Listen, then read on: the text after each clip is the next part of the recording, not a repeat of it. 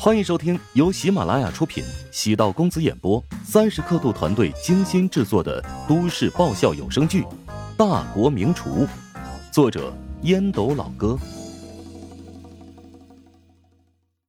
第八百九十三集。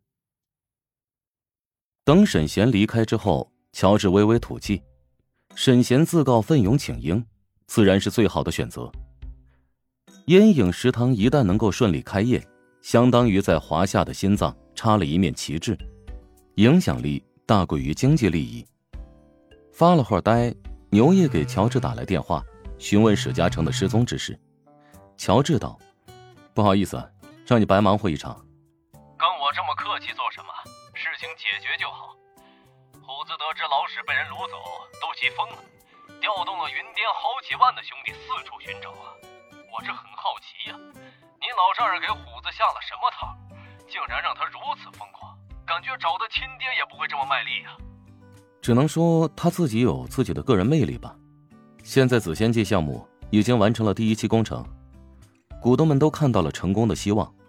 他不仅是创始人，还是精神领袖。如果他出事的话，项目指不定完蛋。你老丈人真是个人才呀！我好几个江湖兄弟跟他吃过一次饭。就跟中了邪似的，把自己全部的家当压在了那个修仙的项目上，搞得我现在拉他们做家具代理商，他们反过来给我洗脑了。准确来说，史嘉诚现在是自己的连金，但心理上，乔治还是将他当成了岳父。乔治哭笑不得，不是修仙，是养老生态项目，伴随着人类城市化运营，好山好水好空气。将是稀缺资源，紫仙界呢，瞄准的是养老产业，靠谱吗？呃，你媳妇儿怎么评价？说是比较高级的庞氏骗局，低级的庞氏骗局什么都没有，高级的嘛，烙了个饼。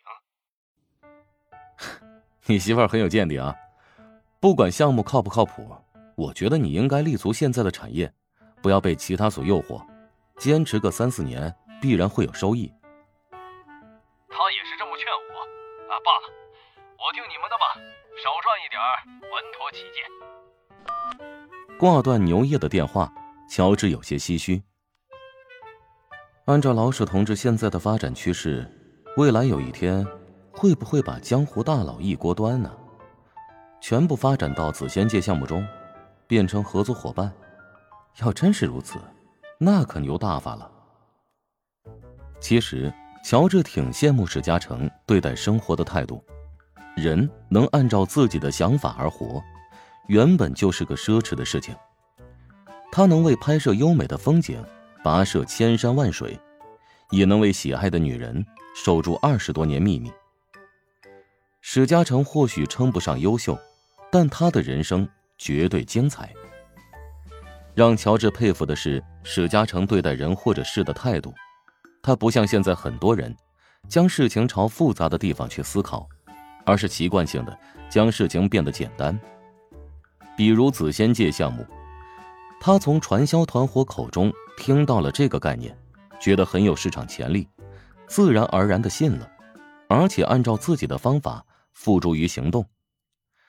尽管在短期内依然看不到前景，但史嘉诚的纯粹让未来变得没那么复杂。乔治反思，是否让乔帮主变得更加纯粹一点，而不是为了扩张和利益。目前来说，乔帮主的发展每一步都是出于商业的考虑，选址、定价、储备人才，都是为了能在最短的时间内，在全国主要城市的高校完成覆盖。乔治冷静下来会反思，如果乔帮主真的覆盖到了全国。乃至全球众多的高校食堂，那么接下来一步又该如何发展？一个没有精神追求的创业者，制造出来的企业，注定是没有灵魂的。乔治在努力给乔帮主注入灵魂，于是乔帮主 App 应运而生。接下来，乔治要重点涉猎食材供应渠道。燕京烹饪圈对乔帮主的排斥。表面看来是阻碍，但仔细想想也是一个好事。反对的声音让自己更加清醒，意识到自己哪里有不足。乔治坚定信念，乔帮主的食堂在全国只开设三十家，在境外布局时，每个国家不超过两家。如此一来，可以保证食堂的稀缺程度，以免变成像快捷餐饮那种烂大街的中低端餐饮企业。至于白领食堂，乔治也不会开设太多，这是对学校食堂的补充。尽管现在很多企业在后台发出申请。但乔治决定，有学校食堂的城市，围绕商业中心打造三到四家白领食堂即可。乔治的商业帝国的长期规划已经初步形成：第一，以网红食堂为主，白领食堂为辅，作为实体基础，在全球进行布局；以价格歧视、饥饿营销的营销策略，面向有经济实力的那部分顾客，提供高端餐饮服务。第二，发展以乔帮主 App 为主要产品的线上餐饮区块链平台，为广大的烹饪行业从业者提供及食材供应、客源输出以及资讯信息等全方位服务。第三，搭建自有的食材供应基地，打造生产、制造、运输生态链。未来不仅能支持自己的餐饮实体店，还可以对外进行输送食材。乔治的笔记本电脑里有一个很庞大的资料库，上面都是各种顶级食材的基础信息，比如原产地、捕捞或者养殖方法。简而言之，乔治未来要以收购、建造等方式，开辟属于自己的顶级牛肉、松露、鹅肝酱等高端食材基地。第四，发展乔帮主品牌纵向发展策略，以周边为起步。进入智能厨卫、零食饮品等领域，打造更多的业态。也就是说，未来的乔帮主不仅拥有食堂，还拥有其他衍生产品。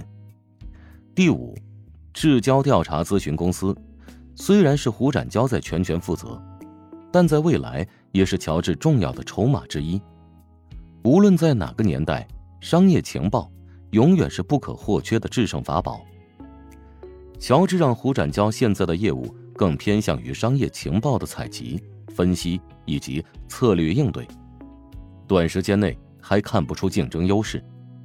等五年、十年沉淀之后，势必会展露峥嵘。如今，一、二、四、五都已经初露端倪，至于三，还在紧锣密鼓的筹划当中。前期进入农产品期货市场的资本。并没有带来很惊人的收益，只是初步获利百分之五左右，也就是说投入两千多万，现在获利一百万左右，扣除中介费，落袋的钱已经不至于让乔治太热血沸腾。不过，通过农产品期货市场的动态研究，对供应渠道有了更深入的接触。本集播讲完毕，感谢您的收听。如果喜欢本书，请订阅并关注主播。喜马拉雅铁三角将为你带来更多精彩内容。